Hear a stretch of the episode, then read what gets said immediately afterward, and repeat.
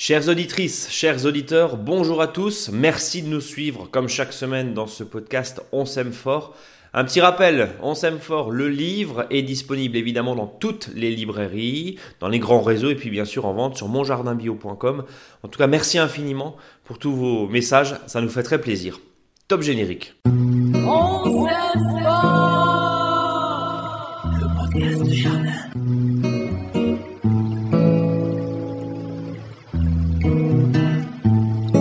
Allez, on est ensemble pendant à peu près une heure, comme chaque semaine. Bonjour à toutes, bonjour à tous. Ravi de vous retrouver, ravi de retrouver et surtout de, on va pas dire de sentir cette communauté, mais si aussi, hein, de ressentir cette communauté. Bonjour mon cher Eric. Bonjour Brice. Ça y est, alors on n'est pas le prochain concours, mais le mec qui prend la grosse tête, tu sais tout de suite. Non, on n'est pas le prochain concours, mais bon, ça fait plaisir parce mais c'est après, c'est après ce livre concours. Mais c'est après ce livre concours, c'est ça Oui, tout à fait. Exactement, Eric. Comment tu vas bah, va. Comment tu vas, cher, euh, cher bah. euh, large contributeur à ce bouquin? Bah, J'ai l'Amérique gauche qui est, qui est bouchée. D'accord. Voilà. Parce que voilà, j'étais avec une bande de fous furieux hier, super sympa, on a bien rigolé. Oui. on a taillé sous la flotte. Euh, voilà, à Saint-Dié. Un bonjour, coucou à Saint-Dié. Voilà. C'était super intéressant, c'était bien. Voilà, des gens super, comme tous les agents techniques. Hein. Chaque fois que je suis en formation, c'est un plaisir total. Mais il pleuvait. Mais il pleuvait. 5h30. Donc, euh, voilà, mais c'est bien. Hein. Donc, tu as ce qu'on appelle un peu le schnupa, comme on dit ouais, le schnupa, en, en, Alsace, voilà. Euh, merci en tout cas euh, bah, de m'accompagner pendant, pendant cette heure-ci. Vous le connaissez, hein, ce podcast. D'ailleurs, si vous êtes des, des, comment on peut dire, des nouveaux, des petits nouveaux, bah, vous allez vite rentrer dans le truc. Hein. C'est ça. Voilà. Euh, on remercie évidemment tous les commentaires d'affection qu'on a eu. Euh, on a vu, alors quand même, j'avais même pas, euh, j'avais même pas percuté, mais un livre, sortir un livre qui s'appelle On s'aime fort le 14 février, le jour de la Saint-Valentin. Mais, mais, je te jure, j'avais même pas percuté. Et en fait, l'éditeur a quand même sorti le truc au bon moment, quoi. Et on a eu des messages en disant bah voilà, j'ai reçu ça pour la Saint-Valentin, un petit cadeau de Saint-Valentin, c'est c'est parfait. Voilà, retrouver tout l'esprit évidemment avec quelques morceaux choisis. Hein. je crois qu'il y a une soixantaine de, thématiques qu'on a évidemment évoquées dans ce livre. Euh, comme je le disais hein, déjà la semaine dernière, en vente bien sûr sur notre site, mais aussi dans toutes les librairies. On va juste dire éviter Amazon. Hein, Eric Allez chez votre libraire, voilà. Euh, en, centre-ville, c'est bien aussi. Euh, Eric, je mm. te propose bah, d'attaquer euh, dans le vif avec un petit sommaire. Le tempo, ça y est, c'est parti, on s'aime. Oui, là, maintenant, ça y est, c'est parti pour au moins on est en février, donc on va dire jusqu'à fin septembre, euh, on repart sur un tempo dit normal. Hein. Oui, donc euh, avec un petit peu les phases. Euh, de... Oui, voilà, la lune, la lune, voilà. les, plantations, le côté dynamique. Hein, oui. Voilà. Mm. Voilà, le planning qu'on nous attend souvent pour dire qu'est-ce qu'on fait la semaine prochaine. Qu'est-ce qu'on fait la semaine prochaine Évidemment, c'est euh, on évite si le sol est gorgé d'eau. Il l'est, on pense bien sûr euh, à une grosse partie, hein, un tiers du pays qui a vraiment traversé euh, des pluies absolument exceptionnelles. oui, oui, là, mais voilà. Là, je vois, on a des terrains qui sont gorgés d'eau, mais alors vraiment, quand je dis gorgés d'eau, c'est voilà, on peut même pas l'eau est en surface même. C'est hein, ça. C'est dès qu'il y a un peu une dépression, euh, ben, il y a de la flotte. Donc euh, là, franchement, il faut laisser. Euh, voilà, il faut laisser se ressuyer. Hier, j'ai fait un trou, ben, l'eau, le trou s'est rempli, donc un endroit, donc ça monte là, c'est trop, il n'y a pas possible. Et puis, et puis le sujet de la semaine, bien sûr, on répondra à vos nombreuses questions des auditeurs. Hein, là, les fameuses questions des auditeurs, cette interactivité qu'on a mis en place, vous et nous. On va parler d'éliante. Alors, tu m'as dit juste avant de commencer, Brice, je te propose un truc, c'est à la fois nourricier, à la fois beau et ça attire un peu les insectes. Bref, oui, voilà, c'est ouais, c'est ça souvent et, euh, et, notamment ça permet de répondre aux gens, aux gens qui veulent mettre en clôture, euh, des fois pas forcément un, arbuste persistant, hein, c'est-à-dire euh, voilà quelque chose qui est vivace, mais voilà, de, mettre en bordure une protection qui va sur l'année. Hein. Bon, pour tout de suite dire, hein, les éliantes, c'est comme c'est la même famille topinambours, mais il faut. Donc c'est de la tubercule, c'est ça? C'est ça, voilà, complètement. Bien. Donc ça, ça sera dans la troisième partie de l'émission. Et puis avant, juste un, petit mot quand même, euh, Eric, pour euh, rappeler euh, que vous pouvez nous suivre bien sûr sur les réseaux sociaux, sur Instagram, sur Facebook. vous pouvez vous abonner à notre newsletter tous les vendredis, vous recevez les conseils d'Eric directement dans votre boîte mail. C'est gratuit, profitez-en. Et puis partagez et parlez autour de vous de ce podcast. Eric, le tempo du jardin. Alors, bon, chef, j'ai mon abricotier qui fleurit. Bon, ça, voilà. Voilà. Enfin, il y, a il y a plein d'endroits comme ça. Il y a les bourgeons qui sont hyper gonflés. Donc, il suffit qu'il y ait un petit moment de redoux, ne soyez pas surpris que les, les boutons à fleurs euh, de vos arbres fruitiers et autres plantes, hein, euh, moi j'ai du forsythia qui fleurit, euh, des choses comme ça. On, de, voilà, on est dans l'est, ben voilà, s'il y a un coup de gel pour, et sur l'arbre fruitier par exemple, bon bah c'est fini. Alors question Eric, combien de temps on va peut-être essayer de on va peut-être essayer de rassurer ceux qui nous écoutent, combien de temps Combien de temps Combien de temps euh, Un abricotier, on va prendre celui-ci parce que c'est quand même le plus hmm. précoce hein, par rapport à un pêcher, par rapport à un pommier. mais... bon, il y a les amandiers, il y a tout ça. Voilà, hein, tout ça. Euh, combien de temps, en général, ces arbres très précoces, parce qu'on va rappeler hmm. quand même, là, ça fait quoi 2-3 jours à peu près que, ça fleurit, en tout cas euh, là sur, sur Colmar. Combien de temps la floraison se passe et pendant combien de temps on est exposé au risque gel? Bah, disons que tant que la, les étamines, c'est-à-dire les, les, parties sexuelles de, de, la fleur, sont protégés, hein, surtout les étamines, hein, partie mâle, euh, par simplement ben, la, corolle, hein, c'est-à-dire euh, la partie de la fleur. Bon, ben là, on peut descendre aux alentours du 0, moins 1. Mais une fois que c'est, euh, je dirais, carrément bien exposé, ben, le moins 1 condamne la, les, parties sexuelles de la, du végétal. Et cet état, justement, cette, cette, situation va durer combien de temps? 10, 12, 15 jours, 20 jours? Ah non, non, non, non, c'est euh, le principe, c'est que là, la, la, floraison, une fois que c'est lancé, on peut avoir une floraison totale dans les 5-6 jours. Quoi. Ok, donc ça veut dire que quoi? Une semaine, en gros, pendant une semaine, il ne faut pas qu'il gèle. C'est ça l'idée C'est ça, voilà. Ok. Et après, quand il y a le stade petit fruit, hein, c'est-à-dire quand le. Si par chance il a fait euh, au-dessus de zéro, par chance, euh, il y a eu des il y a eu une fécondation assez intéressante en sachant que les abeilles ne sortent pas euh, euh, en dessous de 12 degrés. Hein. Évidemment. il peut y avoir des bourdons. Si, tout s'est bien passé, le stade petit fruit est aussi très sensible au gel. Hein. C'est-à-dire que s'il y a un moins 1, moins 2 le matin, ouais, ton petit poids il crame. Le petit fruit va noircir. Ça. tout simplement. Alors, comme on le voit à un moment, c'est que si vous avez des, des, fleurs qui ont été fécondées, ça se voit très bien. Donc, il reste. voilà, il y a la tige de la fleur qui devient la tige du fruit. Euh, vous avez euh, la partie femelle euh, de la fleur, entre guillemets, qui va faire une petite boule, hein, qui va être le futur petit fruit. Et quand il y a eu un coup de froid, c'est très simple, hein, vous, prenez cette petite, ce petit fruit, qui est vraiment, voilà, qui fait 1 ou 2 mm, vous le coupez avec une lame de rasoir ou quelque chose qui est très fin. Et si, entre guillemets, par exemple, si c'est du noyau, ça se voit encore mieux, hein, donc bah, vous, vous, voyez que ce noyau, qui est en réalité l'ovule qui a été fécondé par le pollen, euh, est noir, euh, bah, le reste va. ouais, c'est foutu. Quoi. Ça va jaunir. Ah non, mais là, c'est. Là, c'est on est vraiment trop tôt, quoi. C'est, je veux pas foutre le bazar intellectuellement, mais c'est terrible, quoi. Bon, on, sait évidemment et on pense euh, à ceux qui nous, qui nous écoutent. la conséquence, c'est pas plus de gel, c'est juste que ça, ce qu'on appelle ça débourre, ça bourgeonne, ça fleurit beaucoup plus tôt. Et de fait, on va le rappeler, hein, il y a un truc qui s'appelle les saints de glace, c'est la première quinzaine du mois de mai. On est le 20 février, donc. Ouais, ouais forcément derrière. Tout ça chamboule. Alors, on, va juste euh, dire, euh, pour les idées euh, pas forcément très bonnes, hein, je, pense, je pense que tu souscris à ce que, ce que je vais dire, Eric.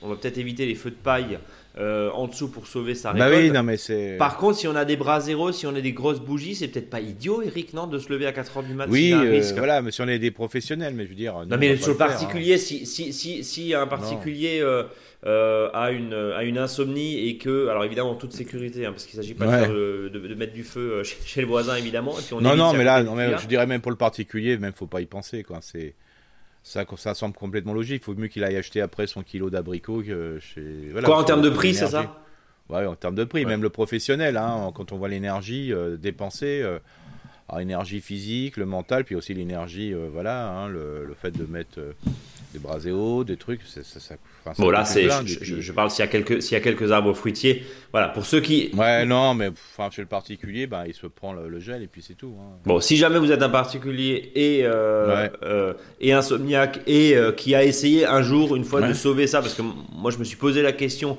ou ça fait trois ans que j'ai pas un seul abricot, enfin on en a cinq. c'est peut-être voilà, si vous vous avez hmm. déjà fait ça, donnez-nous des techniques, ça peut être intéressant parce que, oui, tout à fait. Mais pourquoi pas Après c'est du boulot, on est d'accord.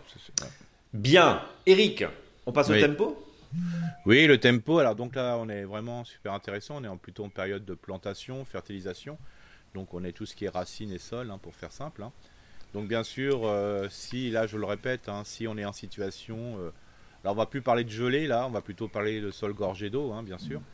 Euh, si le sol n'est pas gorgé d'eau, bah, ail, oignon, échalote, voilà, c'est le moment de, les planter. Et je dirais même partout en France, globalement, voilà. Mais je dirais on est plus, on attend peut-être un peu plus dans le nord et le sud, nord et l'est de la France. oui.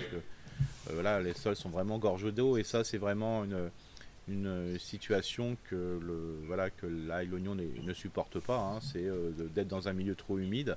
Surtout si ça se refroidit un petit peu après, euh, là ça risque de faire pourrir les bulbes hein, complètement. Bien sûr, si vous avez un sol qui est plutôt sablonneux, voilà, il y a du sable, plus de sable en proportion que par rapport à l'argile et, le limon, bah, vous pouvez y aller. Si vous avez planté en but, il n'y a pas de souci. Si vous avez un jardin en hauteur, c'est-à-dire dans des bacs, bah là il n'y a pas de souci non plus, hein, parce qu'il y a forcément l'eau descend, pour faire simple. Mais si on est un terrain limoneux, argileux euh, et argileux, c'est compliqué. Quoi, hein. Voilà.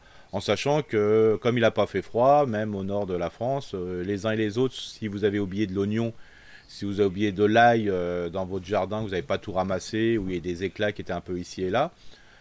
moi par exemple, je laisse des oignons, je ramasse pas mes oignons toute la totalité, parce que ça me permet d'avoir des tiges d'oignon. Si par chance il n'a pas fait froid, et je mange ces tiges d'oignon comme de la grosse ciboulette, hein, comme de la ciboulette. on n'appelle pas ça la cébette, Eric?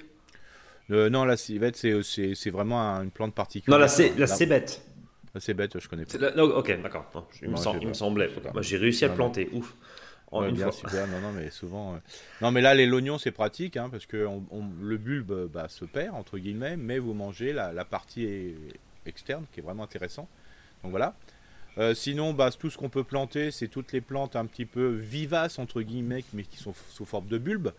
Donc les fameux crônes du Japon, euh, voilà, les topinambours et bien sûr euh, euh scrofuleux, mhm. que je vous donnerai. Hein. L'autre nom de, de peut-être les gens connaissent peut-être mieux comme ça, c'est Salsifie d'Amérique. Voilà mais c'est comme des, du topinambour. Hein. D'accord. Euh, bien sûr, euh, c'est le moment aussi d'acheter les pommes de terre pour les mettre en clayette chez soi.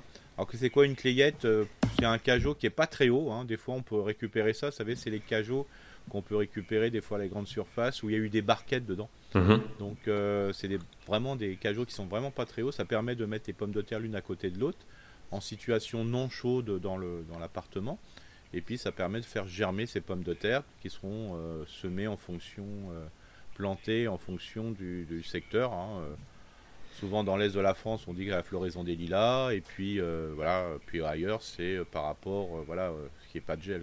je rebondis sur peut-être un lapsus que tu disais dans l'appartement, ça veut dire que même en petit potager urbain, on peut faire de la patate, Eric? Oui, moi je dirais que c'est alors Aujourd'hui, on vous propose des fois des sacs de 10 patates. Oui. De 10 plants. Oui.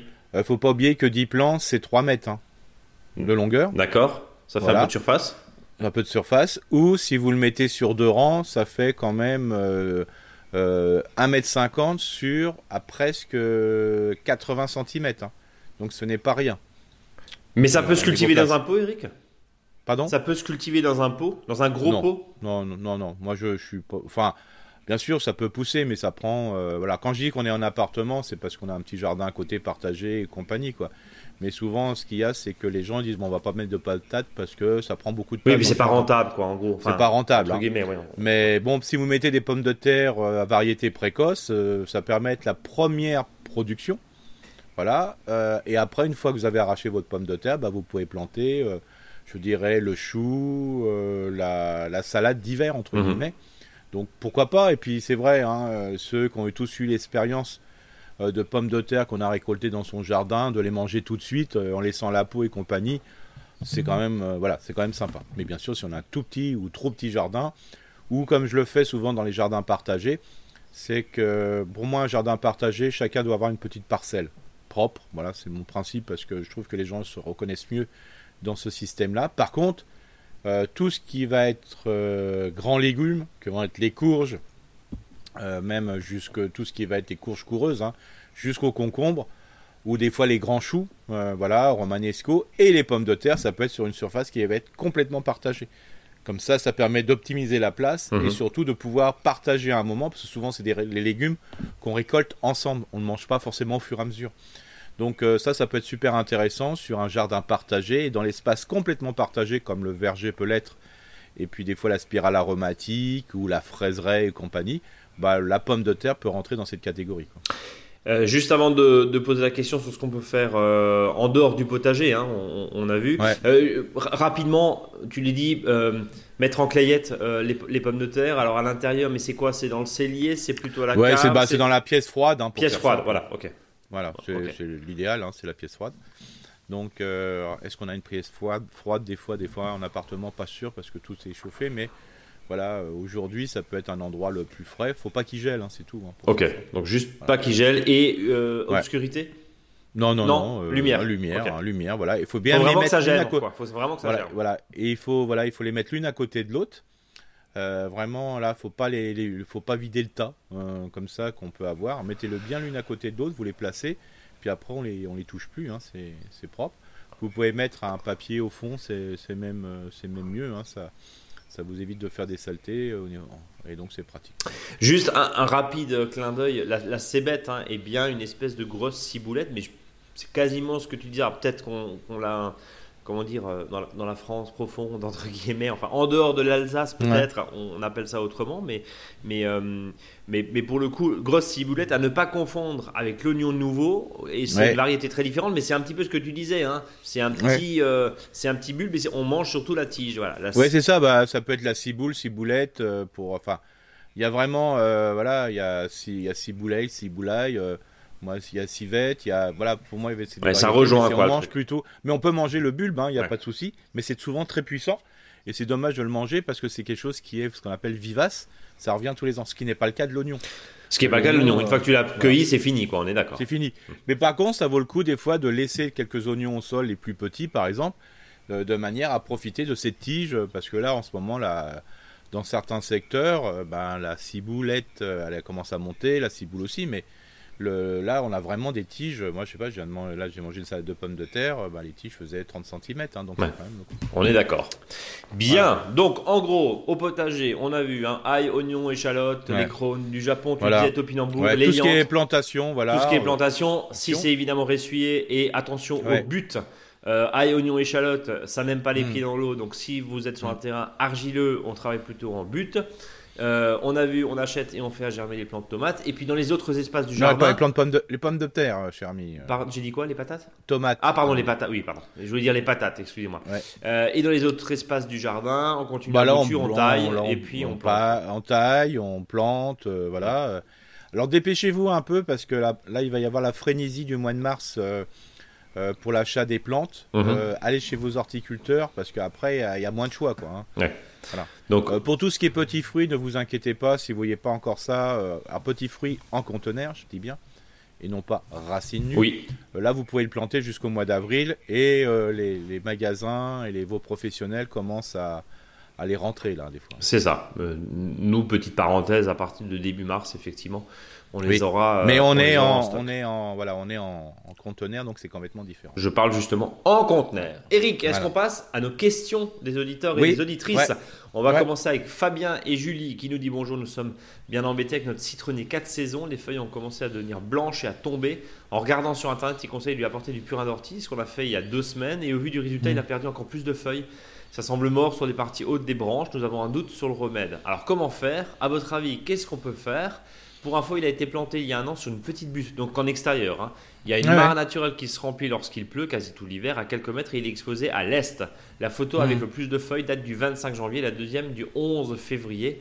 Merci pour votre retour. Longue vie à votre podcast. Euh, un citronnier en milieu. Alors, juste avant, de te- avant que tu nous fasses ton diagnostic, il y a un point qui me surprend un peu c'est que euh, c'est très, très, très, très, très envahi par l'herbe, ça, au pied, hein, déjà. Oui, oui, alors ça, ça pose un petit peu de problème parce que souvent c'est des, des arbustes qui sont assez bas, surtout qu'ils sont achetés petits. hein. Et donc là, il y a un peu une concurrence spatiale, euh, je dirais, par rapport aux herbes qui peuvent faire des grandes tiges et ça va créer un milieu qui est humide, qui est favorable à l'œil Ok. Donc déjà point, on, on fait rasnet. N'enlevez pas l'herbe, hein, laissez-le. Mais par contre, cisaillez-le. Alors ça va être une. Souvent, euh, les gens ils me disent, euh, moi j'ai pas un, ciseau à gazon, voilà. Ouais. Mais ils ont une cisaille. Bah, si vous affûtez bien votre cisaille, c'est moi j'utilise souvent la cisaille pour euh, pour cisailler entre guillemets de l'herbe. C'est moins joli qu'avec un voilà qu'un ciseau ou une paire de ciseaux. Hein. S'il n'y a pas grand chose, prenez une paire de ciseaux, mais après vous pouvez avoir quand même des ça fait quand même pas ça fait mal aux mains mais avec une bonne cisaille à haie qui est bien affûtée c'est vraiment c'est vraiment super hein. Donc, déjà, première fois, on, fait, on, dégage un peu, ok? Voilà, c'est ça. Et bon, là, je mettrai un complément alimentaire quand même euh, au pied de l'arbre. Hein, voilà, alors ça peut être du compost simple. Hein. Ok. Comme il est en pleine terre, ne vous prenez pas la, terre, la tête. Si par contre il est en pot, prenez plutôt un, un terreau spécial euh, agrume. C'est quand même. Un engrais spécial agrume. Euh, voilà, ouais, ou un terreau. des fois que ça existe. Voilà, quelque chose qui est plus quand même dans les caractéristiques du besoin de la plante, comme il est dans un milieu confiné. Donc c'est une chose. Et puis là, il faut pas oublier que l'arbre va reprendre. Alors même s'il y a des boussets, des boussets que, je veux dire, euh, voilà, un, agrume, c'est quand même un arbre qui pousse beaucoup. Donc, euh, donc pas de panique, c'est passager, c'est ça? C'est passager, voilà. Alors bien sûr, ça montre peut-être que si tous les ans il y a ça, le gros souci, c'est qu'il va y avoir, l'arbre va s'affaiblir, c'est clair. Mais question, Eric, euh, dans alors moi je te pose la, question aussi, mmh. j'ai un citronnier pareil qui est en bas au garage éclairé, euh, pièce tempérée à 12 degrés, qui perd aussi. Alors il est blindé de, citron, mais il perd aussi ses feuilles. Euh, il fait ça chaque année, c'est pas grave. Non, mais non, mais après, on, c'est sûr qu'on ne veut pas imaginer qu'après qu'on ait un citronnier avec 100 kilos dessus, quoi. Voilà. Voilà, c'est de l'anecdotique, comme dit. Euh, aujourd'hui, il y a quand même beaucoup d'agrumes qu'on peut trouver sur le marché euh, qui ont des capacités à avoir des, supporter des baisses de température euh, très très basses. Hein. voilà. Sur des parties continentales de certains pays où il y a des agrumes, on peut très bien en mettre un peu partout. Faut pas se leurrer. Hein. Mais la chute de feuilles là à cette saison, c'est pas très, c'est pas grave, c'est normal, c'est ça? Ça peut, ça, enfin en principe non, ça devrait garder une partie de ses feuilles mais euh, l'arbre va redémarrer, il hein, n'y a pas de souci. Bon. Euh, faut pas oublier qu'il euh, il y a 10-15 ans, on n'imaginait même pas de planter des, des citronniers. ici, à part quelques farfelus qui le faisaient, ça marchait très bien. Voilà. Mais avant, c'était l'ordre du farfelu, entre guillemets. Aujourd'hui, bah, on se dit bah, pourquoi pas. Hein. Voilà. Bon, c'est un peu dramatique. Hein. Moi, je dis toujours il faut laisser les, les agrumes, surtout les traditionnels, au pays. Que, d'une certaine époque, alors que maintenant, bon, bah, si on commence à en mettre en France en quantité, euh, voilà. Les agrumes, c'était pour les Corses, hein, pour faire ça. Oui, c'était pour les Corses, mais en oui, voilà, temps, dans les grands méditerranéens, mais il y avait toujours des orangeraies, Eric. Ouais, il y a toujours eu, oui, bien sûr. Il y a toujours eu des orangeraies, donc. Bah là, par exemple, hier, j'étais à, Saint-Dié, donc, et euh, bah, pour une question de coût, ils ont enlevé euh, les euh, les, palmiers euh, qui restaient dans une pièce, qui sortaient dans des gros bacs, puis ils en ont marre parce que financièrement ça valait pas le coup. Ils l'ont mis sur un rond-point. Ça fait deux, ça fait deux ans qu'ils ont des palmiers dans, sur un rond-point de 6 mètres. Oui, alors qu'on est dans les Vosges. Dans les Vosges, voilà, on est d'accord. Marianne qui nous dit Bonjour à tous les deux, fidèles auditrices, j'apprécie particulièrement les conseils de paresse d'Eric, ne préparer le sol qu'aux endroits de la plantation, etc., hein, etc. Je m'apprêtais à mmh. passer du blanc arboricole sur un vieux pommier quand j'ai découvert cette blessure. Mmh. Ces deux gros trous au tiers bas du tronc. De quoi s'agit-il? Alors, elle nous envoie effectivement un tronc très attaqué avec des trous dedans également. Euh, il manque de l'écorce sur euh, à peu près la surface d'une main. Cet arbre touffu, euh, dont j'ai déjà dû couper pas mal de branches mortes, est-il condamné? Sinon, que faire? Non, bah disons que il peut y avoir une blessure. Hein. Des fois, la, la blessure, on se rend pas compte, mais il y a des moments de l'année où l'écorce, il suffit qu'on donne un simple coup dessus pour qu'elle explose. D'accord. Donc il y a peut-être eu à une époque, voilà, euh, je sais pas, un coup de tondeuse, de faucheuse, ou je sais pas. Euh, voilà, c'est un peu, c'est un peu haut, Un, un arbre, faut globalement, euh, s'il perd une partie de son écorce, et, et on le voit quand c'est un, suite à un coup, euh, l'écorce va se reconstituer, mais va pas reboucher la totalité du trou, et notamment protéger la partie centrale de l'arbre fruitier qui aurait été un pieu. Voilà, parce que la partie du central d'un arbre, quel que soit l'arbre, euh, c'est une partie un peu morte, active mais morte. Euh, mais le principe, c'est que l'écorce euh, ben, empêche l'oxydation de cette partie, donc la pourriture de ce, de ce, de ce pieu. De ce pieu On voit bien, par exemple, sur les saules, des fois tétards, qui se creusent, qui vivent très bien. Mais comme ils sont tétarisés, c'est-à-dire qu'ils sont bas, ils sont trapus, cet équilibre précaire fait que l'arbre tient le coup. Par contre, un pommier avec toutes ces charges de fruits qu'il y a dessus, euh, dès que la partie morte, donc le tuteur de l'arbre, euh, qui soit dans les grosses branches, dans les charpentières, et encore mieux dans le tronc, ben, s'il commence à, se décomposer parce qu'il pourrit, ben, l'arbre est beaucoup plus faible, faible et risque de casser. Donc moi, ce que je conseille toujours, c'est si vous avez un terrain argileux à proximité, euh, mettez des cataplasmes d'argile sur ces parties-là, mais bien au-delà, hein, même vous pouvez tout badigeonner le tronc, ça lui fera du bien. Et puis si vous n'avez pas du tout d'argile à proximité, ben, vous pouvez mettre de l'argile verte, par exemple, des choses comme ça. Voilà, c'est une très bonne idée de mettre du blanc sur les troncs, euh, globalement, euh, parce que là, il y a, j'en ai vu, voilà, des troncs qui étaient exposés sur la partie, sur la partie sud, donc au soleil.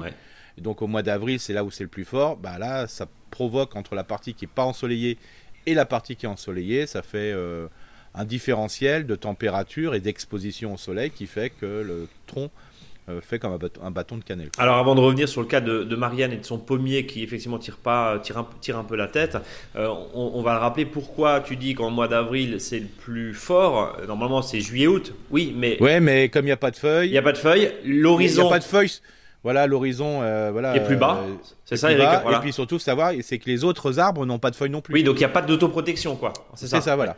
C'est pour ça que souvent on met une protection. Il y en a qui mettent euh, par exemple bah ils vont mettre du bambou autour hein, voilà quand vous les achetez. Il y en a d'autres qui vont mettre du blanc. Il y en a qui sont en, sont enrubannés hein, avec un espèce de toile hein, mhm. qui va être autour. C'est pour protéger le tronc hein. et surtout quand vous en achetez un arbre avec cette protection ne l'enlevez pas et puis ton, euh, ta protection euh, 3 en 1, c'est-à-dire biodiversité, protection et naturelle, c'est évidemment ouais. le lierre. Bien sûr, il faut qu'il soit contrôlé, c'est-à-dire pas plus haut que les charpentières. C'est ça, ça, Et ne pas oublier que bah, souvent on dit oui, mais c'est les premières années. Bah non. Euh, des fois, vous avez des arbres euh, voilà, qui, qui dépassent, je dirais, le, les deux mains et qui font que bah, ils sont, le, tronc craquelle. Donc on a, on a encore le temps de mettre, je dirais, du lierre. Par exemple, vous pouvez mettre du blanc bouturer du lierre ou voilà, euh, laisser ces bandes, je dirais, de, de, toile autour, mettez du lierre. De toute façon, les toiles vont se désagréger. Donc euh, moi, je, suis vraiment pour ça parce qu'on a une certaine tranquillité. Ou planter des arbres à proximité du tronc, ou laisser monter des choses dessus. Voilà, il y a, en gros, protéger le tronc. Je, reviens deux secondes sur la photo de Marianne parce qu'effectivement, il fait un peu la tête. Hein, ce, on, mm. voit deux trous euh, dedans. Là, tu dis un cataplasme d'argile. De toute façon, il n'y a pas grand chose d'autre à faire, Eric. Non, non, non, non, il y a que ça. Et puis après, des fois, on voit des gros trous. Bah, c'est tout simplement, bah, comme il y a des, des insectes. Euh, ouais, il y a le pic et pêche qui va, quoi. Il y a le pic, voilà, qui tape dedans. Alors c'est une bonne chose, hein, le pic, hein, parce qu'il va vous les enlever. Mais c'est aussi un indice de dire, ah bah tiens, le, déjà le entre guillemets le piquet de l'arbre qui est à l'intérieur. Hein, je rappelle toujours à l'intérieur parce que c'est assez surprenant mais euh, bah, il commence à être attaqué par des insectes xylophages. Quoi. Donc attention, badigeon, badigeon, argile verte.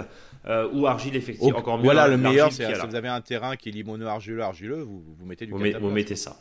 Alice qui nous dit J'ai été enchanté de découvrir un super podcast jardin. Merci pour votre travail. Ben, merci Alice. J'habite dans une maison de ville en Bourgogne à Dijon et j'ai une bordure de terrasse qui se trouve. Alors là, on est vraiment dans de l'aménagement. Hein, euh, qui se trouve à côté de ma cuisine. J'aimerais y planter des arbustes, des vivaces, des grimpantes aromatiques ou des comestibles. Bref, hein, elle veut faire un jardin d'Eric, hein, euh, visiblement. Mmh. Quelle espèce pourrais-je sélectionner? Si possible, pas compliqué à entretenir et mesurant au moins un mètre de hauteur. La bordure est en limite de propriété, ça mesure 3,50 m euh, sur 70 cm, c'est orienté sud-ouest et ma terre est plutôt argileux calcaire. Alors je vais décrire pour les auditeurs qui n'ont évidemment pas l'image. Ouais, ouais parce que l'image est importante à. Voilà, on est on est sur une sur une terrasse euh, suite à une baie vitrée. On a un, espèce de patio, on va dire, hein, avec euh, mhm. euh, une clôture pas très très loin, une structure qui sert de pergola, on va dire. on imagine peut-être des choses qui peuvent grimper dessus, pourquoi pas. Et puis une surface au sol qui est carrelée, voilà. Et, et elle nous a dit qu'on était orienté sud-ouest c'est-à-dire au chaud l'après-midi. Mhm. Qu'est-ce qu'on fait? Alors, alors, principe, c'est mais c'est un milieu qui est un peu confiné parce qu'il y a un peu de, il y a, entre la clôture de la voisine euh, ou des voisins, plus euh, ça, on est un peu à l'ombre quand même. Hein. donc euh, même s'il fait chaud, on est quand même à l'ombre. Donc ce qui est important de, dans cette situation-là, faut se dire que c'est pas propice, je dirais, au végétal. Voilà, parce qu'on est un peu fermé. Par contre, on peut mettre des plantes demi-ombre, hein, mhm. voilà, pourquoi pas. donc bah, les plantes de mi-ombre, il y en a quand même un certain nombre, hein, donc comme le Photinia, voilà, qui peut pousser mi-ombre, la viorne, un peu des, plantes qu'on peut retrouver des fois en lisière de forêt. Hein. vous avez le cornouiller aussi, vous avez une autre arbre qui est plus horticole, qui est l'arbre à faisan. Voilà, il en existe de différentes couleurs, voilà, au niveau des feuilles, c'est toujours sympa. Vous pouvez mettre aussi du fusain, voilà. Euh, tout ça, ça va pas dépasser euh, les 1m50, 2m, euh, je dirais, vous pouvez le gérer par la taille. Et ce qui est possible aussi de faire, bon, bien que l'auditrice a dit que c'était une terre qui était argileuse, pardon, calcaire, oui. C'est quand même une fosse. ce que je peux je pourrais proposer, c'est de vider complètement la fosse, voilà. de mettre une bâche, voilà, grosso modo, sans être forcément une une bâche caoutchoutée, hein, simplement une protection pour pas que cette zone devienne calcaire, et mettre de la terre de bruyère, et mettre des plantes, euh, je dirais plutôt acidophiles, comme les hortensias. D'accord. Voilà, qui est quand même moins sensible que le rhodo, rhododendron et les azalées. Et ça permet d'avoir euh, sur une plante de mi-ombre, euh, voilà, même si c'est un plein cagnam, il y a tellement de couverture dans cette, cet espace que bah, ça permettrait d'avoir dans un milieu un peu plus, je dirais, à l'ombre, euh, une belle floraison et puis euh, des plantes qu'on peut profiter, euh, je dirais. L'hortensia, ça va. Moi, je, trouve ça très joli. Bon, ça grimpe pas, ça, Eric, pardon. Hein, non, non, non, non. Par contre, après, on peut utiliser sur la pergola, si on veut, à la base, là, on peut mettre des clématites, hein, voilà, des clématites horticoles globalement, qui peuvent monter sur la, pergola. Voire pourquoi pas se mettre un peu du, du, nourricier à travers un kiwi, par exemple, parce que euh, si on veut pas que ça soit trop grand, mhm. ou, un kiwi euh, auto-fertile si on veut que ça soit un peu plus grand. D'accord. Et puis euh, pourquoi pas jouer sur les plantes, je dirais annuelles, mais qui sont grimpantes. Hein.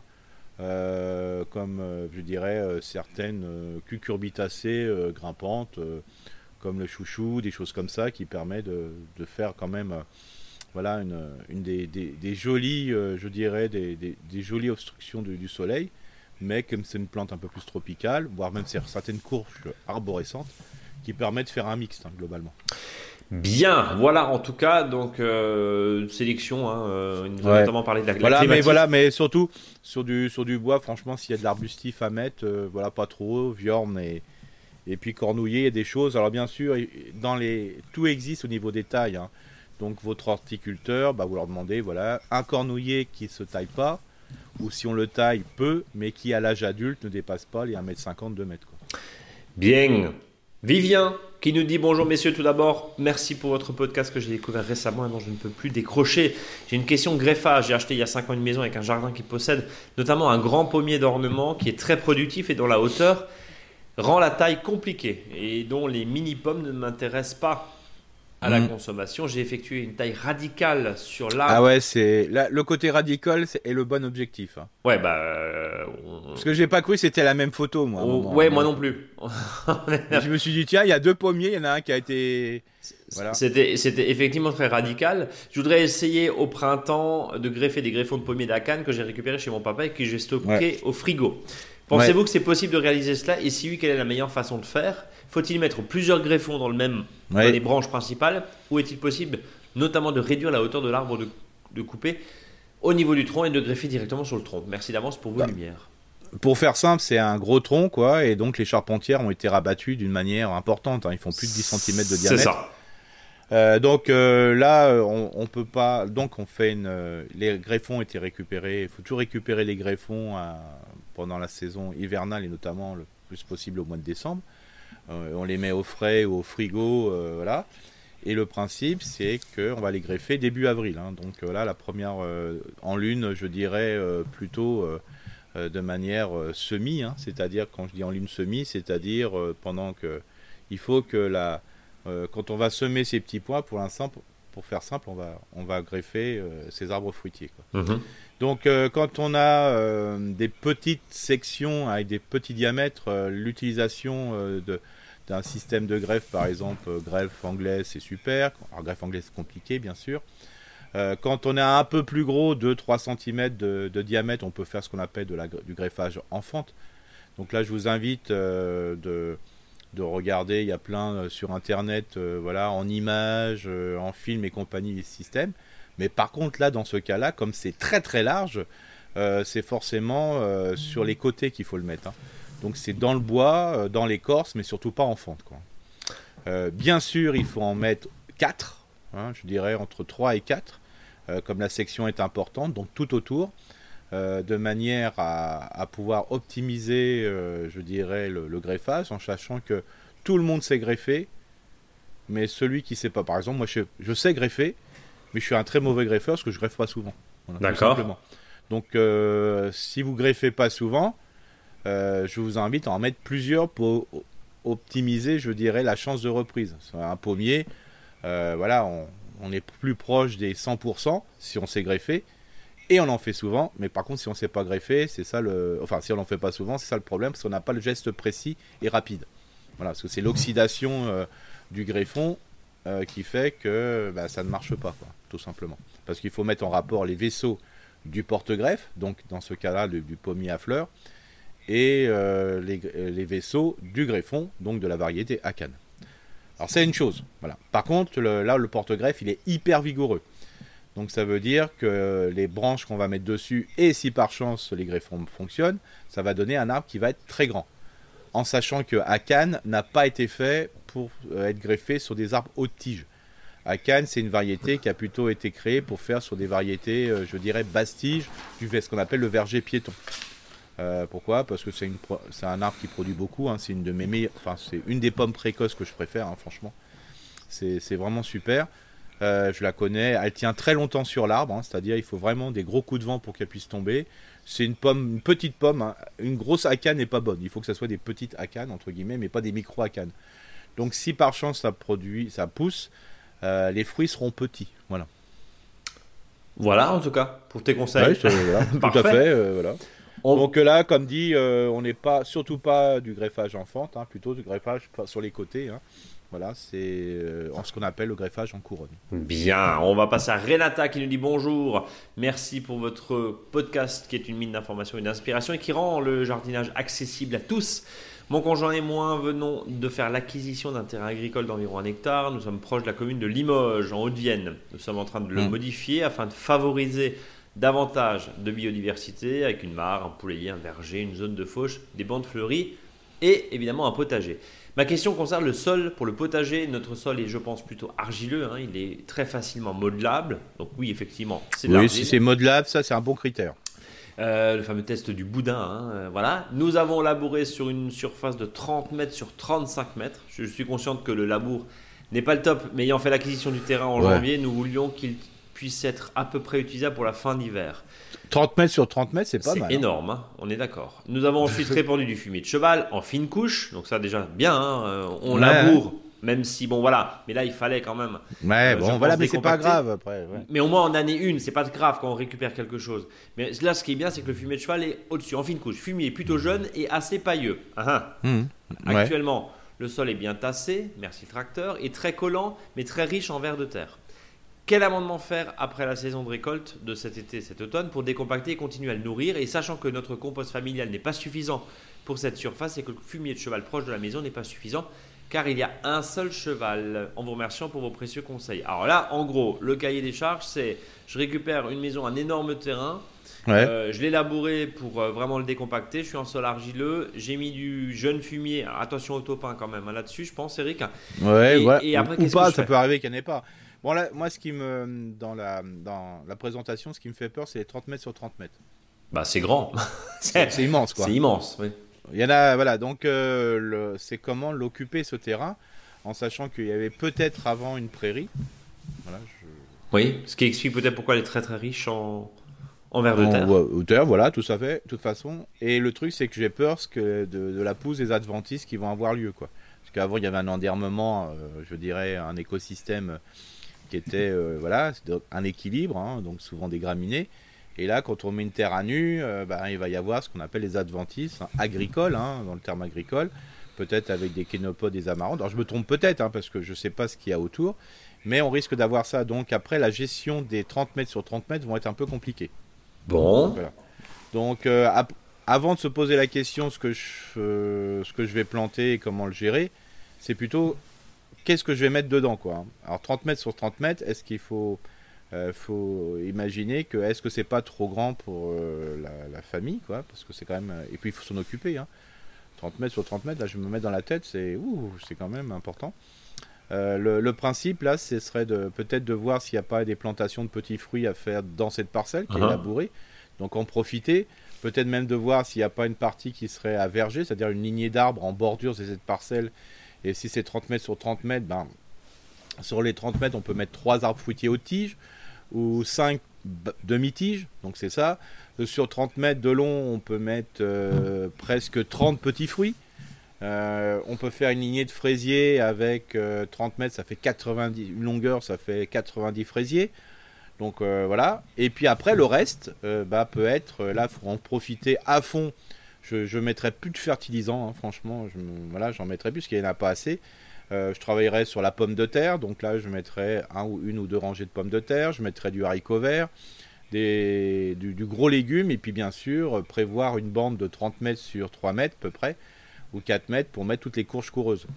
Et là, ce que je mettrais comme fertilisant, entre guillemets, euh, mais qui est plutôt du paillage, c'est de récupérer tous les déchets possibles imaginables euh, à proximité, notamment des tontes de gazon. Euh, si vous avez des voisins, de, l'étaler même en fine couche, d'en mettre souvent, hein, voilà.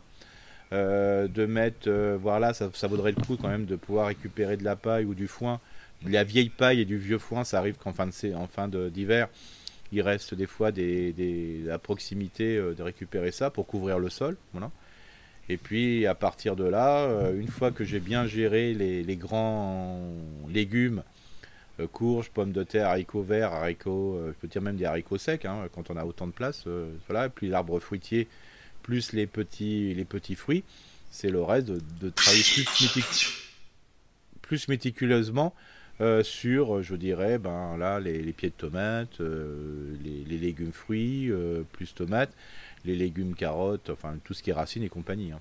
Euh, un, point, euh, on, va reprendre avec confère euh, notre épisode, je crois, la semaine dernière, 30 hein, mètres par 35, ça fait quand même 1000 mètres carrés, c'est absolument énorme. Hein. Ah oui, oui, non, mon potager, commencer comme ça. on est d'accord. Voilà, c'est pour ça que là-dessus, il faudra peu. Ouais, c'est ça. Et, et, je dirais plutôt, je commencerai avant de penser potager à voir si le côté nourricier de l'espace, euh, je peux pas le diminuer avec des arbres fruitiers, des petits fruits qui demandent moins d'entretien par rapport au sol. Ok. Et là, qui ne demanderait pas du tout de fertilisation. Oui, parce qu'on est d'accord, tu fais euh, aujourd'hui. Euh, euh, enfin, tu fais 1000 mètres carrés de potager de salade, haricots, enfin, tu termines plus, quoi. Enfin, enfin après, bah, je veux dire que tu pas parce que Renata a prévu, quoi.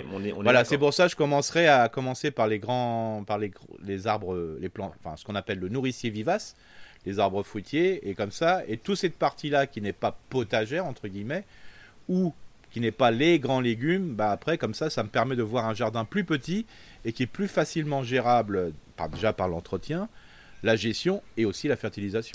On est d'accord, on n'est absolument pas là pour vous décourager, Renata. Hein. Ah non, non, pas du tout. C'est juste. Moi, je vois plutôt que vous ayez un regard, euh, voilà, dans le bon sens, de dire ne pas regarder tout le terrain parce que c'est un boulot. Voilà, c'est. c'est comme quand tu es en haut d'une falaise, regarde pas en bas, là c'est pareil quoi. Voilà, c'est voilà. Par contre, de, de dire, bah, regarde plutôt ce qu'il y a à regarder, c'est-à-dire ce qui est le plus, je veux dire, l'urgence, hein, c'est prioriser les choses. Et là, ce qui est plus urgent, je dirais, au niveau de boulot, c'est les, le potager, je dirais, plus méticuleux avec les carottes, les, tomates et compagnie, mais profiter de, déjà de, mettre plein de choses dans le reste de l'espace, ça vous permet de dire ça, je occupe plus, voilà, il me reste plus que ça. Bien. C'est vraiment le, plus gros d'écossais que je pourrais donner. Euh, en tout cas, euh, bon courage Renata et puis n'hésitez pas à nous tenir au courant de l'avancée Une petite bande, euh, là, faut en profiter pour faire un semi de blanc fleuri. C'est ça, oui, voilà, Une petite... Parce que ça permet de, voilà, de requalifier le lieu, comme on a, de toute façon, le, terre est à nu. Et même s'il y a eu du fumier de mie, tant pis, hein, c'est pas très grave. là, ça va permettre de, bah, de, remettre un peu de fleurs en bande florale et qui va assurer une protection de part et d'autre grâce au nombre d'auxiliaires qui va, va apporter la prairie fleurie et que ça va limiter les invasions, euh, je dirais, de, de pucerons et compagnie. On est d'accord. Eric oui. On va passer à la question suivante. Il s'agit de Caroline qui nous dit bonjour et merci pour votre réponse à ma question là, sur la taille des grenadiers. Hein. Effectivement, ils sont deux et je vais commencer donc à tailler un peu plus celui de droite cette année. Oui, ça c'est toujours le principe. J'en discutais encore hier. Quand vous avez des gros trucs à faire, euh, si vous en avez trois, vous en faites un tous les ans, quoi. Ça évite de voilà, d'avoir trop, euh, trop, trop d'un coup. Alors, mais comme vous m'avez taillé, taquiné, hein, euh, sur mes grenades momifiées, j'ai deux autres questions du coup. L'année dernière, elles sont presque toutes ouvertes à cause de la météo. Est-ce que j'aurais pu faire quelque chose niveau arrosage pour éviter ça? L'auditrice a complètement compris ce qu'il faut faire. C'est-à-dire pour éviter que les fruits éclatent. Alors, qu'est-ce que c'est qu'un fruit qui éclate? C'est simple. C'est que vous avez un fruit. Voilà, s'il est dans une situation où il a poussé, normalement une situation presque normale, mais quand même un petit peu sèche, euh, le, fruit n'a pas l'habitude de recevoir de la flotte. Donc quand il y a une goutte qui tombe dessus, qui est par exemple une pluie euh, voilà, un peu importante, il y a ce qu'on appelle le euh, pouvoir osmotique, c'est-à-dire ça va toujours de la zone qui est la plus concentrée, de la, pardon, de la zone qui est la moins concentrée vers la zone la plus concentrée. Pour faire simple, ça va de la goutte d'eau vers l'intérieur du fruit. Donc l'eau rentre à l'intérieur, et par osmose, hein, tout simplement, et qu'est-ce qui va se passer? Bah, L'eau va se concentrer à l'intérieur dans les cellules du fruit. Et comme euh, bah, la, membrane n'est pas assez souple, ça va faire craquer le fruit, donc ça va faire pourrir. La seule solution pour qu'il y ait une certaine souplesse au niveau de la peau, c'est d'avoir un, arbre ou des arbres qui soient le plus alimentés en eau. Mhm. C'est-à-dire ils ont besoin d'eau quand ils le souhaitent. C'est pour ça que des fois les professionnels, quand ils sentent euh, voilà, que c'est une période où il va, peut-être pleuvoir et il y bah, il balance, euh, je dirais, euh, l'irrigation pour donner un peu de souplesse à la peau. Donc ça veut dire que dans votre situation, il faut que les arbres puissent prendre de l'eau plus facilement. Alors bien sûr, vous, vous pourriez arroser, mais c'est pas toujours facilement possible. Par contre, il faut que le sol soit bien couvert, qu'il y a du paillage. Une fois que les arbres adultes, on peut le mettre comme s'il y avait une litière forestière, pour faire simple et ça permet d'avoir ce qu'on appelle un sol un peu plus éponge, un sol qui est plus aéré parce que le fait de mettre de la bouffe en haut va améliorer l'aération du sol, il va y avoir plus de trous que de pleins et donc ça va faciliter la circulation de l'air mais aussi de l'eau. Donc ça va permettre avoir une plus grande de permettre aux fruits de cet arbre d'avoir plus de souplesse. Bien. Et ça c'est valable par exemple pour les cerises. C'est valable pour tous les fruits qui éclatent et qui à cause de l'éclatement ben, vont faire que les champignons vont s'introduire dedans. Bien, bien, bien. Euh, on va passer à la deuxième question. Après coup, j'ai hésité entre les enlever et les laisser pour les oiseaux. Manifestement, mon choix de les laisser n'a pas été le bon. Vous confirmez que j'aurais dû tout enlever et si oui, quand? Oui. Bah, le, principe des fruits momifiés, ça c'est valable pour tous les arbres fruitiers parce qu'en ce moment, des fois, je passe mon temps à enlever les fruits momifiés et ça prend la tête. Hein, je vous dis parce que c'est dur à enlever, franchement. Surtout sur tout ce qui est arbre à noyau. ça, c'est compliqué. Donc, l'idéal, c'est que quand vous avez récolté vos fruits et vous estimez que vous avez assez récolté de fruits, mais il en reste toujours, euh, c'est toujours intéressant quand on a des variétés de demi-tige et surtout haute tige, d'avoir une canne avec un crochet. Vous attendez la surmaturité de ces fruits. Voilà, sur les, fruits à noyau, c'est simple.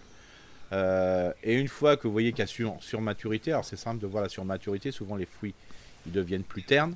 Bah, vous prenez vos crochets, vous secouez les branches et vous faites tomber les fruits et vous les laissez au sol. Voilà, comme ça, vous n'aurez pas de fruits momifiés. Je renouvelle ma peau Bien mérité pour votre podcast et bien bravo pour l'initiative du livre qui va bientôt lui aussi nous rejoindre, signé Caroline. Merci en tout cas. Merci euh, Caroline. Charlotte de Nantes, je me permets de vous renvoyer mon mail qui a dû passer euh, entre les mails. Où est-ce que vous avez euh, répondu? Bah si, en fait, on, on, vous avait répondu, mais on a eu un souci technique, donc le podcast n'a pas pu être diffusé. Alors, Charlotte de Nantes nous dit tout d'abord encore une fois merci pour tous vos conseils. J'aimerais laisser s'enherber une parcelle gravillonnée, Eric, tu te souviens mmh, Devant la maison, sur lequel aucun véhicule ne passe ou ne stationne. J'ai longtemps désherbé d'abord à la main, puis au chalumeau, mais le côté absurde mmh. de la chose, hein, de vouloir un potager plein de vie et puis une terrasse sans un brin d'herbe, et sa pénibilité m'ont fait changer d'avis. Et j'aimerais la laisser s'enherber. Question, mmh. je souhaite laisser les gravillons en place, la couche est peu importante, il y a à peu près 2-3 cm. Est-ce que c'est possible? Oui. Dois-je prendre patience et laisser les choses se faire avec l'endarmement spontané après avoir pesté pendant des années hein, qu'il y avait trop d'arbres et voilà qu'il n'y en a plus assez?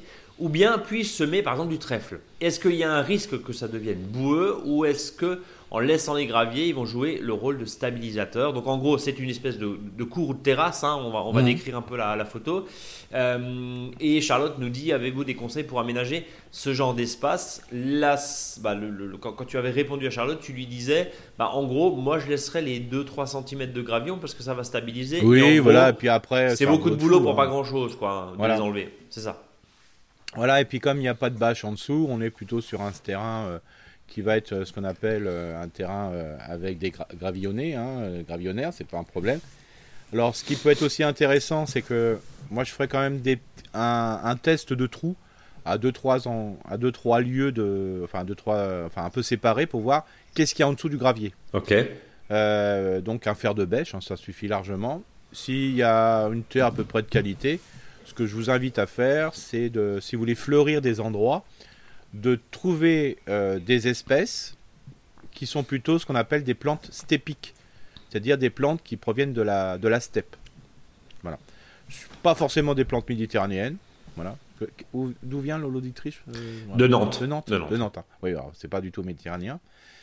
Euh, et donc, euh, et là, quand vous faites ça, vous choisissez vraiment des plantes stépiques. Hein. vous allez être surpris sur la floraison. Il y a même des bulbes hein, d'iris et compagnie qu'on peut mettre sous forme stépique. Hein. Alors, vous faites soit sur une bande, euh, ou soit je dirais sur des massifs, euh, mais on peut avoir des super beaux résultats. Euh, je vous invite à aller voir le site internet de la commune de Fessenheim dans le Haut-Rhin 68 qui travaille que sur des, des plantes stépiques. Mhm. Vous allez voir, c'est assez, c'est assez curieux de voir ce qui peut pousser. Voilà, avec des floraisons immenses et voilà. Bonjour à Jonathan. Et le, principe, c'est en principe, euh, Jonathan, il travaille sur des fosses, entre guillemets, qui sont remplies euh, de gravillons euh, non lavés. Hein, donc il y a le limon qui, qui, sont autour, du plus gros au plus fin. Mais on peut imaginer de faire un test sur certaines plantes comme ça aussi quand on a eu du gravillon précédemment, parce que le gravillon a peut-être intégré le sol voilà, dans, dans la profondeur. Donc je vous invite à faire ça. Et puis pour tout ce qui est euh, l'enherbement de, ce gravillon, ce que je propose, comme je ne le vois pas, c'est peut-être euh, à l'auditrice de faire un test. C'est-à-dire euh, de prendre une bande, là, je sais pas, qui fait un mètre sur la longueur souhaitée, et puis de faire un semis à, voilà, sans mettre plus de graines qu'il ne faut, avec du trèfle. Alors ce que je conseillerais comme trèfle, c'est un trèfle, du mini trèfle, voilà. Comme ça, c'est plus facile à gérer.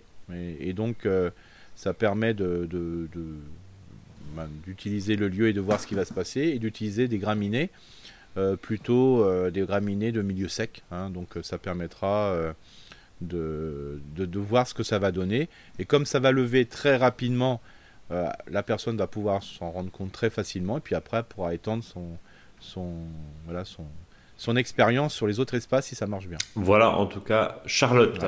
Euh, on, va le rappeler, hein, l'idée c'est bien sûr aussi euh, de remettre euh, de la vie et du végétal. Juste une question par rapport à, par rapport à ça. Est-ce que au risque derrière bah, forcément une plus grande. Alors, on n'a pas l'orientation hein, de cette, de cette terrasse, mais est-ce qu'on risque une plus grande sécheresse dans la mesure où il y a moins de support dans les premiers temps? C'est quand même assez exposé, j'imagine. Oui, non, mais là, par exemple, sur la plante stépique, il faut savoir que Jonathan, les expériences qu'il a faites, par exemple, euh, il peut y avoir un premier arrosage la première année pour l'installation des plantes. Mhm. Et après, c'est terminé. Et euh, l'idée, c'est quoi? C'est de semer du coup là un petit peu de trèfle, un petit peu ton mélange là. Alors après, sur, la, sur les bandes, euh, faut pas se leurrer. Hein, S'il fait des zones très sèches et y a des périodes très sèches, euh, mais bon, ça va se ressemer automatiquement. Par contre, sur la floraison, il n'y a, pas de souci sur les plantes stépiques. On, sème simplement comme ça, il n'y a pas besoin de mettre de, terreau, de terre. Hein, non, non, vous l'intégrez comme ça, euh, voilà. C'est ce qui pousse. qui... Bien sûr, hein, l'idéal, c'est pas d'avoir de semer sur 3, 2-3 cm de gravier, hein, c'est clair, ou de gravillon. Mais bon, ça vaut le coup quand même de tester et ça, c'est quand même beaucoup moins de boulot.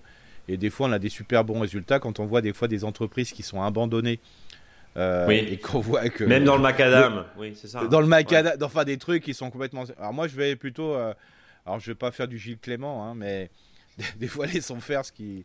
Ou voilà, ne changeons pas la structure, il y a les plantes qui font s'adapter. Hein. Bien, contrairement euh, à, nous, à nous des fois. Sandrine qui nous dit Je profite et je tenais à vous remercier pour vos réponses à mes questions sur les pommiers palissés et sur le choix du kiwi. Je mmh. vais donc suivre vos conseils. Comme vous avez évoqué les cultures en montagne, vous faire part de mon retour d'expérience pour mon jardin à 800 mètres d'altitude, euh, mhm. bah, je vais en profiter. Hein. Euh, j'ai planté des pommiers tardifs, des belles filles de salin, des amours des Super bonne ça. Super variété. Un, marié, un mariété, oui. Un mirabellier, pardon, et une reine Claude qui ne donne pas tout le temps d'accord, mais selon les gelées tardives. Deux poiriers tardifs, trois kiwis, un prunier genre quetch, provenant d'un plan produisant à 1200 mètres. Je potage depuis 10 ans avec de très bons résultats, en suivant surtout l'adage pardon, de ne pas mettre ses œufs dans le même panier, hein, mais je n'avais pas été plus loin dans les variétés fruitières car j'estimais être limité par le climat.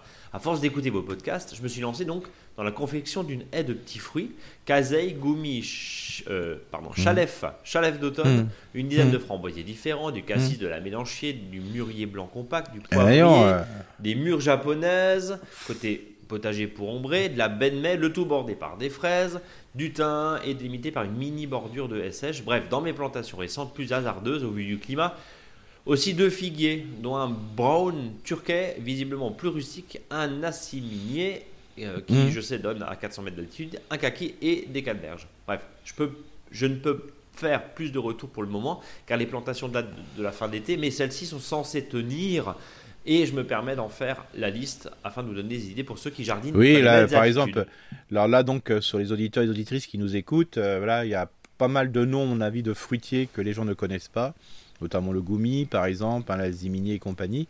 Euh, je vous invite, Chalef, voilà, la baie de mai, hein, qui, est, qui, est, un fruit qui produit très tôt. je vous invite à un peu regarder sur internet sur qu'est-ce que ça donne comme fruit, mhm. et puis ce sont des fruits qui seront de plus en plus visités. Alors souvent, euh, voilà, il y a des détracteurs qui, euh, voilà, qui des fois me prennent la tête, hein, je l'avoue, qui me disent ouais, il faut toujours mettre que des variétés locales. Ok, d'accord. Le goumi n'est pas du tout une variété locale, hein, c'est plutôt d'autres pays et notamment souvent des pays orientaux, mais qui sont à peu près aux mêmes latitudes et compagnie. Il faut savoir que aujourd'hui, quand on est dans le jardin, euh, je dirais nourricier et compagnie, on n'est pas dans un milieu naturel ou presque naturel, je dirais, où on va intégrer euh, dans la forêt. Non, là, on est dans un milieu de production. Et si on revient de, centaines d'années en centaines d'années, on n'aurait pas de pommiers, on n'aurait pas ci, on n'aurait pas ça. Quoi. Je... C'est bien des fois faire évoluer. Évoluer, oui. Et puis après, on va rappeler aussi, hein, la limite remonte. Hein, donc euh, la limite sud remonte, on, le sait très bien. Je vous remercie encore pour votre podcast. C'est vraiment grâce à. En tout cas, merci. J'aime bien ces retours. Et on compte sur elle pour euh, nous faire de temps en temps une photo de son jardin entre guillemets. Alors photo exposée, hein, pour comme ça, ça nous permet de voilà d'avoir des informations sur des jardins particuliers, c'est-à-dire des jardins d'altitude. Alors justement, je terminais le propos de Sandrine. Euh, je vous remercie encore pour votre podcast. C'est vraiment grâce à Eric et sa passion pour les petits fruits que je me suis lancé dans ce dernier projet. Je me réjouis d'avance de voir mes enfants aller grappiller tout ça. Voilà, en tout cas. Euh, l'idée. Euh, on va terminer avec Christophe de la Plaine des Vosges qui nous dit bonjour les amis du potager.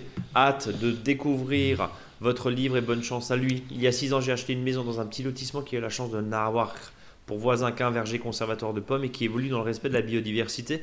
Ça va, il a de la chance, hein, c'est super. Des ruchers déjà chers, des petites haies, etc. Ma pelouse mmh. qui entoure s'est donc vue accueillir des pissenlits, des plantain, mhm. du trèfle mhm. blanc, etc. Un parterre très coloré qui me correspond très bien. Mais depuis les mois pluvieux de septembre, j'observe sur ce, sur ce terrain pardon, argileux, criblé de turicules de vers de terre, une prolifération de mousse et un peu de renoncule mhm. qui cohabitent avec ma prairie et ma pelouse plutôt primaire. À votre avis, faut-il cohabiter ou maintenir? La mousse, c'est joli. Faut-il basculer vers la force obscure des produits anti-mousse? Pas des chimiques, hein, on est d'accord. Ou faut-il avoir une approche différente? Vivement vendredi, comme chaque semaine, Christophe de la Plaine des Vosges. Euh, Qu'est-ce que t'en penses la gestion Bah, disons que là, c'est vrai que vu ce qu'il a tombé comme pluie euh, depuis, euh, comme me disait un collègue de Saint-Dié hier, si on a eu 5 jours de soleil depuis novembre, c'est bien. C'est bien, ouais. Voilà. Euh, bah, le problème, c'est que la, mousse vient quand le terrain est à l'ombre, quand le terrain est humide, le terrain est acide, ou les trois à la fois, ou deux à la fois. Hein. donc, donc là, on aura plus de, mousse. Hein. Dès qu'il va faire un peu plus sec, il y en aura un peu moins. Euh, l'objectif, c'est surtout que quand on voit que la mousse s'installe, c'est se dire si j'ai pas besoin de l'espace, laissons pousser l'herbe et ne tondons pas. Mm-hmm. Ça va diminuer la mousse. Mais sinon, faut garder dans cette, faut garder cette triptyque qu'on a observé là. Euh, voilà, bon, de la renoncule, bah voilà, c'est la plante à riseau euh, qui, prolifère dans les zones qui sont plus humides. Hein. Ça fait des boutons d'or, des choses comme ça. De toute façon, il n'y a pas de lutte à avoir là-dessus. Hein. Si en plus euh, euh, l'auditeur, euh, ça lui va très bien, il accepte ça, bah, autant de laisser ça, et puis ça va se réguler en fonction des, aléas, du, enfin, des périodes de, pluie et de sécheresse. Voilà, je les sens, au moins c'est de la biodiversité qui s'y installe, c'est pas forcément un gazon. Voilà, ne pas tondre permet de favoriser les, je dirais les, graminées entre guillemets, pour, ce, pour le ressemis. Donc c'est ça qui est intéressant parce qu'on va jusqu'à la, la semis des graminées, donc ça peut être intéressant. Donc je laisserai comme ça, hein, franchement. Bien, donc pour toi, laisse faire. Après, c'est une question. Ah, bien sûr, si on a ça dans le potager, ça gêne. Oui, c'est clair. Euh, donc c'est pour ça, euh, concentre-nous. C'est un peu comme l'auditrice euh, qui avait les, les 30 mètres sur 30 mètres. De dire, bah voilà, ça c'est pas. Voilà, ça me dérange pas, au contraire, ça me plaît bien. Et puis on se concentre sur des plus petites parcelles qui sont plus gérables, je dirais, humainement. Oui, et puis encore une fois, la mousse, c'est pas grave. Ouais. Non, c'est pas grave. Hein. C'est une, question, c'est une question d'acceptation et surtout d'envie et, d'esthétique euh, qui est très personnelle finalement. Vous savez ça, et puis on n'est pas Shiva, on n'a pas plein de bras, hein. on a que deux bras. Shiva, ok. c'est pour ça, Shiva ou Shiva pas quoi. Ah, oui, ah oui, ok, d'accord, pardon. Oui, euh, Entreprise de service à la personne, c'est ça, enfin de, de ménage. ok, comme quoi la pub ça marche. Hein. Bien, euh, vous qui nous écoutez, vous qui nous écoutez bien sûr et qui voulez réagir, commenter, amender tout ce qu'on dit, pour le coup, contact monjardinbio.com, vous nous envoyez vos questions avec photos si besoin. On se fera un plaisir bien sûr d'y répondre. Rendez-vous la semaine prochaine avec d'autres images, bien sûr, d'autres images qu'on doit traduire à nos auditeurs et d'autres demandes. Évidemment, merci à tous. On va passer. Alors ce qu'on aimerait bien là, c'est parce que bon, je dis pas qu'on s'use, mais euh, des fois sur qu'est-ce qu'on va parler justement, parce que là on va parler du thème euh, du podcast, là, hein, qui est la plantation des liantes. S'il y a des petites idées d'auditeurs et d'auditrices, hein, pour, voilà, euh, on est toujours preneur. Bon, et eh ben voilà, Eric n'a plus de sujet, donc euh, envoyez-nous. Si, si, j'ai plein de sujets, j'ai plein de sujets, mais je me suis dit des fois ça permet. Euh, des fois on n'ose plus, on n'ose plus de traiter de certains sujets parce que on pense que là on l'a, on l'a vu 10 fois ou 20 fois ou 30 fois, mais peut-être qu'en fin de compte, les auditeurs et les auditrices aimerait encore les, entendre euh, sur des sujets, parce qu'on a toujours peur d'être un peu redondant.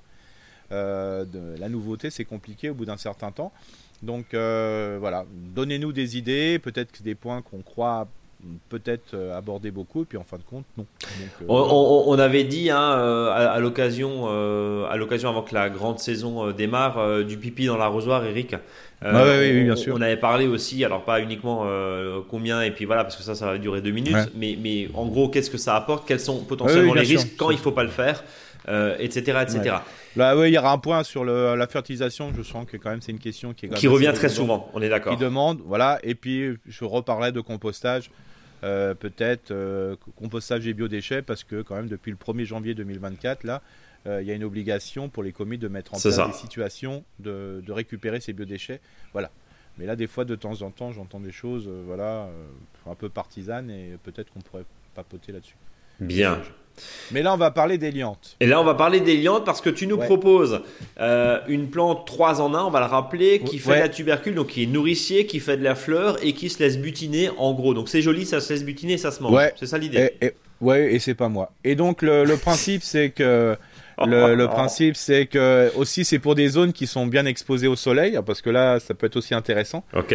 Des fois, il y a pas mal de gens qui nous posent des questions justement sur les zones qui sont un peu, un peu à l'ombre, mais il y a quand même des situations où on est en plein soleil.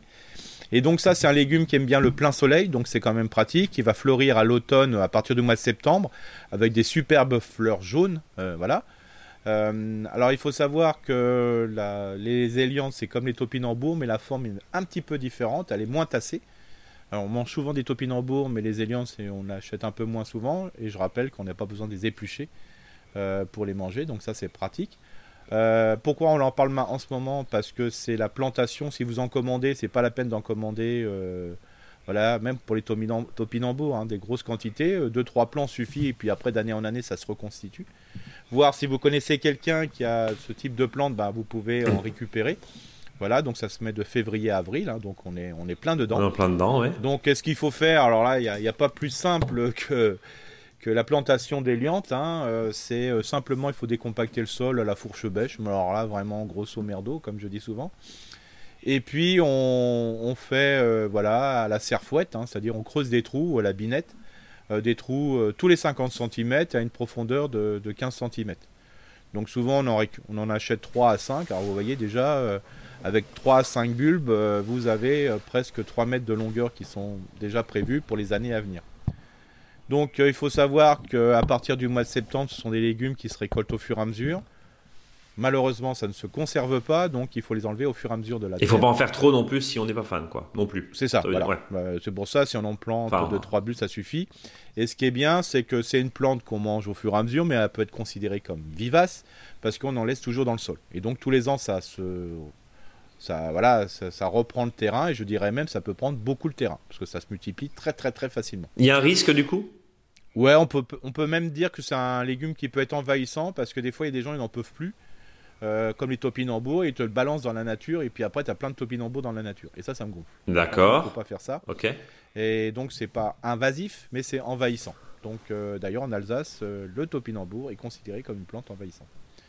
Donc il faut vraiment pas le jeter dans les milieux naturels, dans les fossés et compagnie, parce que dès qu'il va trouver son, un lieu efficace, et comme c'est une plante qui pousse facilement et qui est très exubérante, euh, bah, ça va coloniser le milieu au détriment des plantes locales.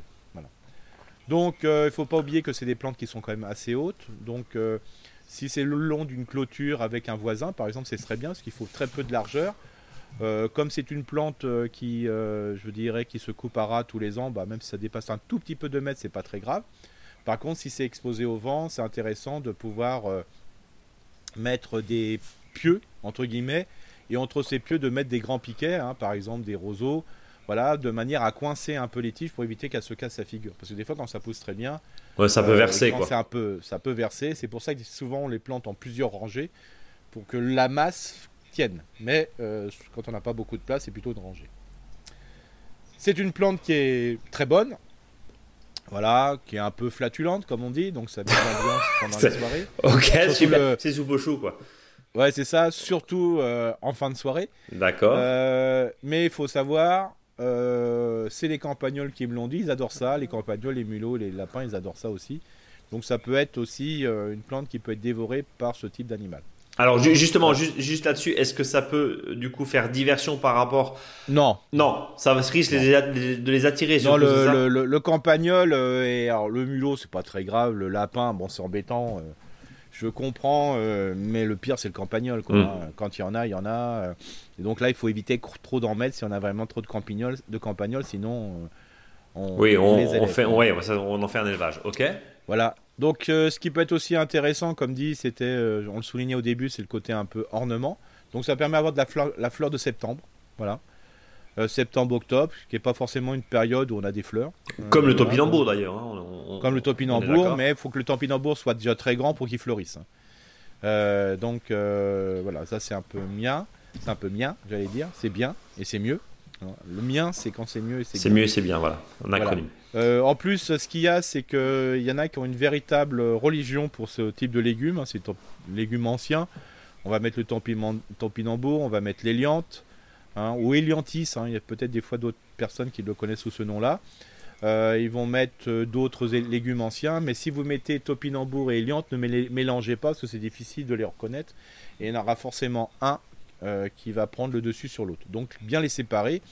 Et une idée, par exemple, entre un voisin euh, que vous pourriez faire, c'est de mettre une haie sèche voilà, à plat des branches au sol, entre des piquets propres, et de part et d'autre, mettre un côté les topinambours et de l'autre côté les éliantes. Comme ça, ça permet de, de, faire une proximité. Et c'est une clôture qui est éphémère, c'est-à-dire euh, si vous aimez le, que le soleil rentre bien chez vous pendant la saison hivernale, ça, permet l'éliante ou le topinambour de pousser euh, voilà, en même temps que le soleil, je dirais, et puis après à l'automne, vous le coupez à ras, ça permet au terrain de... De laisser passer, quoi. Voilà, c'est ça. Voilà, voilà, sur les liantes. Et il y a une petite protection aussi euh, à mettre, euh, une petite précaution, pardon, justement, de protéger ses yeux. Parce que quand l'éliante, euh, j'imagine, c'est comme le topinambour, c'est sec, ça coupe un peu. Et donc attention aux yeux quand vous vous plongez. Si voilà, je parle d'expérience, faites attention. Pour celui qui plonge dans le topinambour et dans l'éliante, euh, attention. Oui, attention parce que euh, attention aux yeux. Voilà, c'est assez et abrasif et coupant. Ouais. Et, les déchets, les déchets de taille, quand, parce que ça, ça fait quand même des grandes tiges hein, et ça dessèche tous les ans. Euh, c'est assez intéressant euh, si vous avez un petit broyeur de le mélanger euh, avec vos broyats, hein, parce que ça se décompose, c'est une tige creuse. Donc ça fait un broyat qui est vraiment très très pratique et ce broyat ne, ne repousse pas parce que c'est sec. Hein. Donc il n'y a pas de multiplication de ce broyat. Bien. On a fait le tour de l'éliante Oui. avec un faux dicton du jour, peut-être en relation avec cette éliante? Bah complètement, et pour montrer que nous sommes pas que euh, des bourrins, c'est un peu de la, littérature. Hein. Donc euh, le jardinier qui choisit Eliante n'est pas forcément misanthrope. Référence à, pour ceux qui ne l'ont pas? Bah, Eliante, c'est un des personnages du misanthrope. Ah bah voilà, on est très culture. Bah tu sais, maintenant, depuis, depuis qu'on vise le Goncourt, euh, évidemment, maintenant on est devenu très culturel. Euh, oui, je comprends. Oui, oui, oui, Bon. Non, non, voilà. Bon, le Eliante n'a pas de H dans le. Dans le misanthrope. Bon, merci pour cette. Voilà, non, mais c'est pour faire la totale et pour montrer que. C'est très bien, ça nous va. Ouais, ça nous va bien. Et puis comme euh, c'est enregistré. on se la pète un peu. Bah ouais, forcément, impeccable. Eric, on se donne évidemment rendez-vous vendredi prochain. D'ici là, suivez-nous sur nos réseaux sociaux, Facebook, Instagram, mais aussi le blog, bien sûr. Le livre, on le rappelle, on vend dans toutes les bonnes librairies et sur notre site. Et puis, Eric, il n'y a évidemment pas de podcast. Oui. Avant le mot de la fin, que je te laisse. Alors là, c'était suite à les expériences de, humides de cette semaine. Euh, on fait vraiment des dégâts si le sol n'est pas essuyé. Donc, euh, parce que là, j'ai fait du dégât. J'avoue, j'ai taillé des arbres et j'ai fait des dégâts. Et ce qui est fou à dire, euh, j'ai mangé avec mes agents euh, techniques hier. C'était vraiment super, hein, comme toujours, super bonne ambiance. Et la problématique euh, technique du repas, c'était de dire euh, on est obligé de protéger nos arbres parce qu'il y a trop de piétinement ou de passage de vélo et compagnie et ça fait crever les arbres. Ouais, trop de tassement, quoi. Trop de tassement. Et ça, euh, mais c'est impressionnant. Hein. c'était, on était les agents techniques, là, on papotait de différents villages et c'était vraiment la problématique. Donc, là, ça montrait bien qu'ils essayaient de trouver une solution pour éviter que le sol soit tassé c'est une vraie problématique. Alors donc quand le sol n'est pas essuyé, évitez trop de marcher dans votre jardin. Bon, ça, ça sera en tout cas le mot de la fin. Et le conseil, avec forcément du bon sens, d'Eric. Merci de nous avoir suivis. Rendez-vous la semaine prochaine à la même heure. Salut Eric. Salut Brice. Salut à tous.